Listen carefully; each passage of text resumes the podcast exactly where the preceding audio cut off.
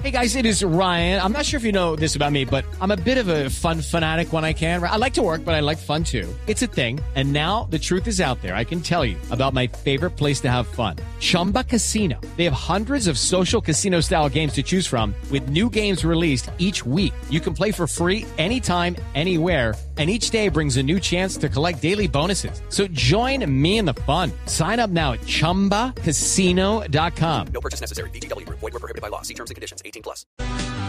7.47 minutos después de la decisión de la Corte Constitucional sobre el aborto, vuelve a hablar de un referendo el expresidente Álvaro Uribe, que está, por supuesto, en modo campaña electoral.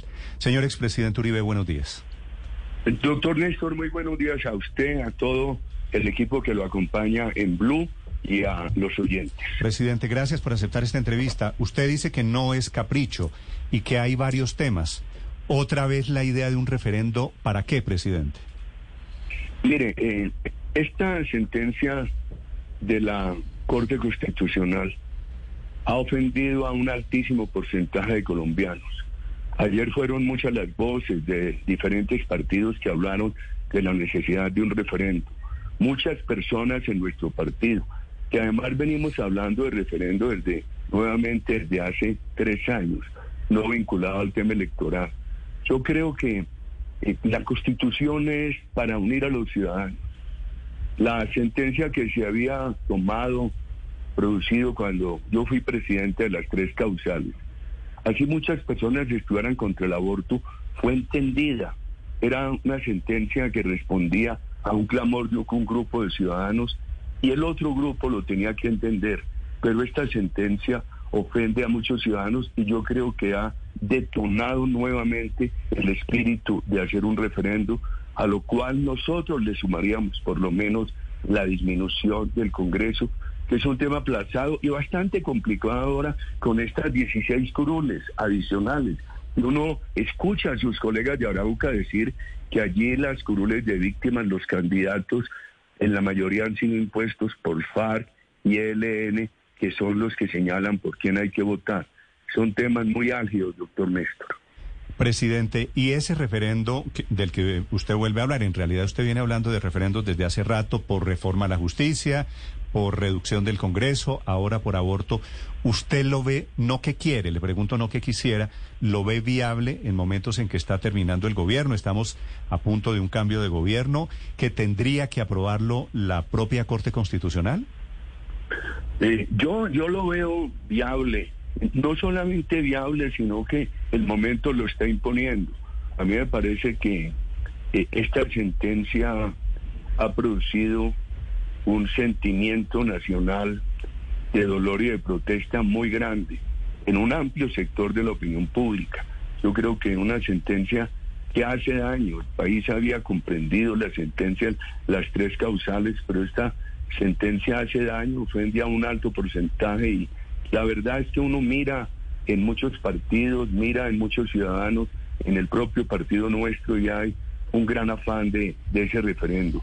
El, tema volvió a tomar mucho impulso ayer, doctor Néstor, con esa sentencia. ¿Usted en ese referendo, presidente, preguntaría si se permite el aborto o lo de las 24 semanas, que serían dos miradas diferentes? Mire, yo creo que se debería volver a la sentencia anterior, a la de las tres causales. En ese momento como presidente yo dije, mire, respetemos esto. Por ejemplo, personas que no estamos de acuerdo con el aborto, yo me incluí ahí, debemos respetar estas tres causales, estas tres causales porque esto también eh, responde a otro sector de opinión que piensa diferente. O sea que yo, yo no sería partidario de poner eso, aborto sí o no, sino volver a esas tres causales, a lo que estaba vigente antes de la sentencia de hace 36 horas. Sí. Doctor Uribe, hablando de lo que significa desde el punto de vista constitucional, ¿usted ve viable que salga adelante un referendo cuando ha sido creado para respetar los derechos fundamentales, incluso por encima de las opiniones de las mayorías? Esta es una discusión muy importante y muy de fondo, pero básicamente lo que han dicho los grandes constitucionalistas es justamente eso, que los derechos fundamentales no pueden ser arrasados por las mayorías, así las mayorías estén en desacuerdo. ¿Usted no considera que aquí puede haber un perdón, derecho Ricardo, le digo, fundamental le- le vulnerado? digo- le digo una cosa, déjeme decirle, es que acaba de temblar, eh, se movió esto, se movió, se movió duro. Ya les vamos a informar. Temblor epicentro, presidente Uribe, en el departamento de Santander, pero se, se sintió muy fuerte en, en Boyacá, lo alcanzaron a sentir en Antioquia, se siente muy fuerte, por supuesto, en Cundinamarca, inclusive en algunas zonas del occidente del país. Discúlpeme que No, lo no, no. interrumpí, Ricardo. No, le preguntaba sobre eso, eh, eh, doctor Uribe. La, la colisión entre lo que considera la Corte es un derecho fundamental aquí y la, el concepto de las mayorías. El concepto de las mayorías, ¿por qué podría tumbar un derecho fundamental que está preservando la Corte? En, en eso no nos vamos a poner de acuerdo, doctor Ricardo. Aquí puede haber eh, dos derechos fundamentales en pugna. Entonces aquí no es la mayoría contra un derecho fundamental. Aquí también hay muchos colombianos que argumentan sobre los derechos fundamentales del niño en gestación, que son unos derechos prioritarios. Y entonces oponerlo al derecho fundamental de la libertad de la madre, ahí podemos entrar en una discusión eh, de nunca terminar, doctor Ricardo. Yo creo que no se puede poner en esos términos. Le vuelvo a repetir, la, la Constitución en lo posible debe unir los ciudadanos.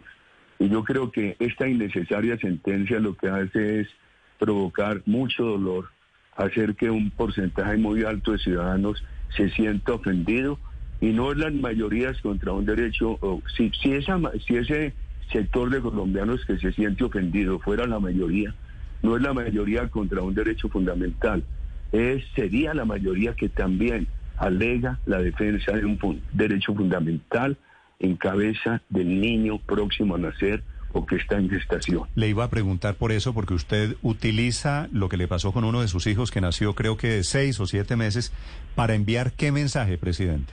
Lucky Land Casino asking people what's the weirdest place you've gotten lucky? Lucky? In line at the deli, I guess? Aha, in my dentist's office. More than once, actually. Do I have to say? Yes, you do. In the car before my kids' PTA meeting. Really? Yes. Excuse me, what's the weirdest place you've gotten lucky? I never win and tell. Well, there you have it. You can get lucky anywhere playing at LuckyLandSlots.com. Play for free right now. Are you feeling lucky? No purchase necessary. Void where prohibited by law. 18 plus. Terms and conditions apply. See website for details. No, lo que pasa es que eh, a las eh, 24 semanas el, eh, el, eh, el ser humano en gestación está bastante formado. Lo conocemos, yo mismo tuve esa experiencia y hoy es eh, más fácil protegerlos por el avance de la ciencia. Inclusive uno escucha casos de, de, de cinco meses, etcétera. Yo creo que eh, la sentencia se excedió y creo que ha causado una ofensa en un porcentaje muy alto de colombianos. Presidente, el referendo que ustedes plantean tiene un camino largo. Si ustedes deciden arrancar desde hoy, eso tiene que recoger cerca de 1.9 millones de firmas, ir a la registraduría y, y llegar hasta la Corte Constitucional, la misma Corte que hoy eh, da este fallo histórico. ¿Usted cree que tiene algún tipo de oportunidad, entre otras cosas, una Corte con la que usted personalmente y su defensa se han enfrentado? No, mire, esto no es de enfrentamiento, esto es un tema de examinar eh, asuntos de país por encima de personalismos. Eh, yo creo lo siguiente, primero, si bien hay un- muchos compañeros, compañeras del Centro Democrático, bastante preocupados, adoloridos con esta sentencia, pidiendo referendo, también lo he oído en otros partidos. Yo creo que aquí va a haber que hacer eh, una coalición de diferentes sectores para pensar ese referendo.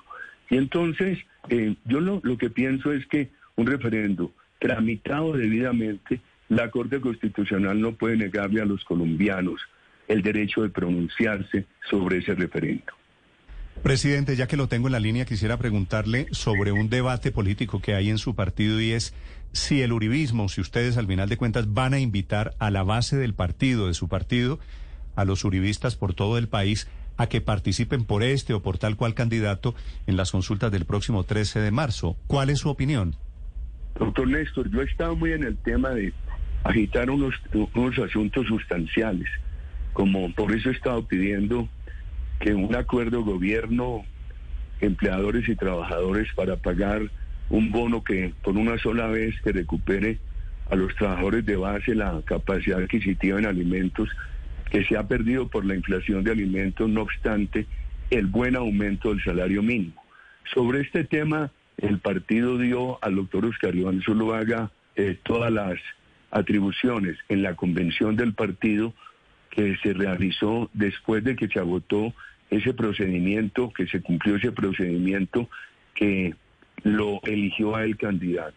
O sea que ese es un tema que sobre el cual yo creo que tenemos nosotros que eh, decir hay una persona que tiene esas facultades, que es el doctor Oscar Iván Zuluaga.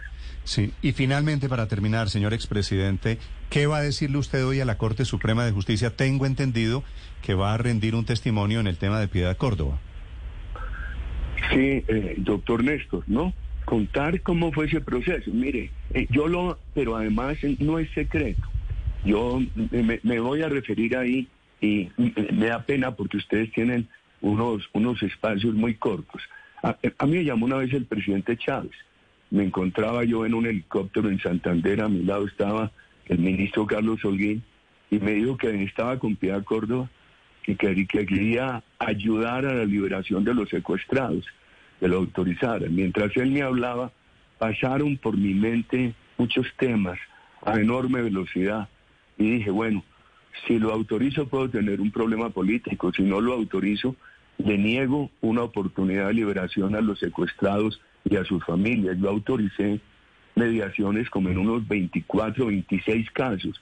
La, política mía era buscar por todos los medios la liberación de los secuestrados. Desde, desde el día que empezó el gobierno, nunca, nunca negué esas autorizaciones. Y dije, bueno, voy a autorizar esto, así tenga el riesgo de un problema político.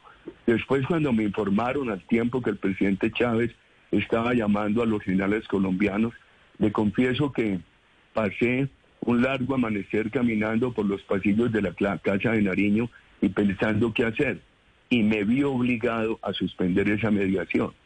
Después vino la operación en Ecuador contra Raúl Reyes, no era contra el hermano pueblo ecuatoriano, era contra un grupo terrorista invasor allá que manejaba el secuestro en Colombia.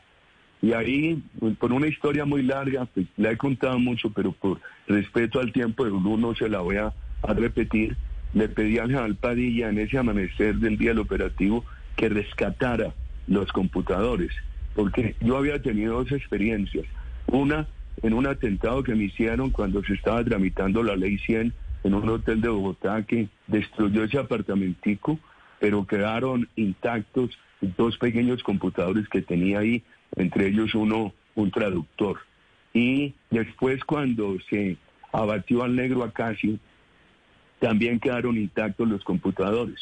Real Padilla entonces dio la orden, se rescataron los computadores, se llevaron a la Policía Internacional en París, la Policía Internacional certificó que habían sido cuidados debidamente, que no estaban alterados.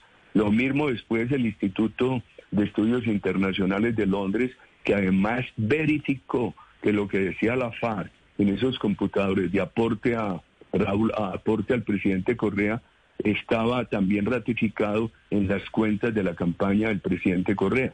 Inexplicablemente la Corte Suprema, con la tesis de que habían sido ilegalmente recaudados, entonces según eso habría que acudir, a, habría sido necesario acudir al gobierno ecuatoriano, a un juez ecuatoriano que permitiera un allanamiento, lo cual es imposible frente al terrorismo. La Corte Suprema no los quiso tener en cuenta como prueba. Si el gobierno Santos, dijo la canciller exactamente, cuando salió el informe del Instituto de Estudios Internacionales de Londres, que estaban en una nueva etapa de relaciones con Venezuela, que pasaban la hoja, etcétera, etcétera. Y todo eso terminó en impunidad a la autora Piedad Córdoba, al senador Cepeda, al presidente Chávez y al presidente Correa, que en esos computadores aparecen muy claramente vinculados a FARC. ¿Usted tuvo información de inteligencia durante las gestiones de Piedad Córdoba para la liberación de los secuestrados de que ella estuviera en esas gestiones que hoy denuncia uno de sus antiguos asesores? Es decir, que estuviera manipulando políticamente liberaciones. que no era humanitaria. Como la de Ingrid Betancourt eh, a través de acuerdos con las FARC y con Hugo Chávez, eh, en la época en la que recordamos, entre otras cosas, entraban Piedad Córdoba e Iván Márquez por la puerta principal del Palacio de Miraflores en Caracas? Mire, eh, la, yo no tuve esa información de inteligencia.